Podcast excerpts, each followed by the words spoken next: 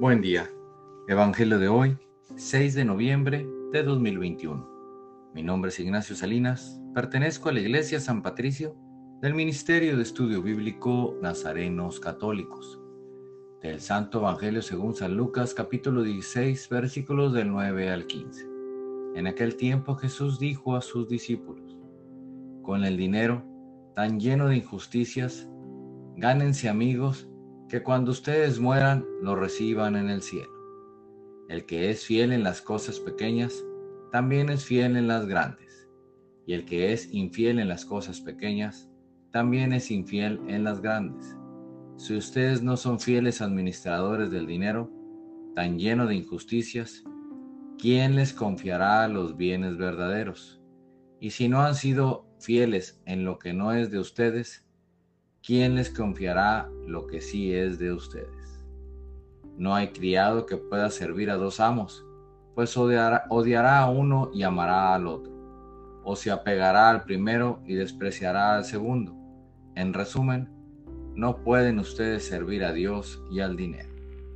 Al oír todas estas cosas, los fariseos que son amantes del dinero se burlaban de Jesús, pero él les dijo, Ustedes pretenden pasar por justos delante de los hombres, pero Dios conoce sus corazones y lo que es muy estimable para los hombres es detestable para Dios.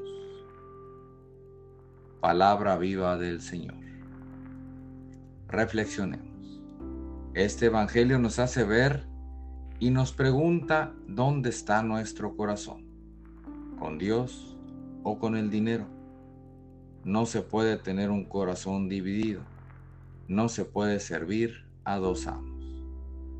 Vivamos nuestra vida disfrutando las cosas pequeñas, las cosas que son de Dios, y no dependamos en el dinero para ser felices. Recordemos que el dinero solo es un medio, no un fin, y por eso debemos saber administrarlo y controlarlo para seguir siendo un buen hermano. Nosotros debemos ser fieles a Jesús y a las cosas pequeñas para poder ser fieles a las cosas grandes. El corazón humano se va por naturaleza a lo material y se olvida fácilmente de las cosas pequeñas. Sirvamos solamente a un solo amo, que es Jesús. Queridos hermanos, el ser humano es débil y le gustan las cosas terrenales. Mantengámoslo concentrado en las cosas de Dios y dejemos a un lado las cosas materiales. Propósito de hoy. Aprendamos a vivir sin gastar para sentirnos mejor, para levantar nuestro estado de ánimo. Vivamos unos momentos en oración y eso nos ayudará a tener paz y tranquilidad en estos momentos de incertidumbre. Oremos. Nada te turbe, nada te espante.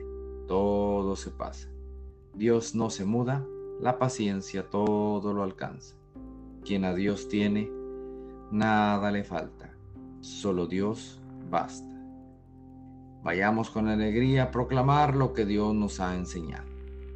Que tengan un excelente día paz y bien para todos.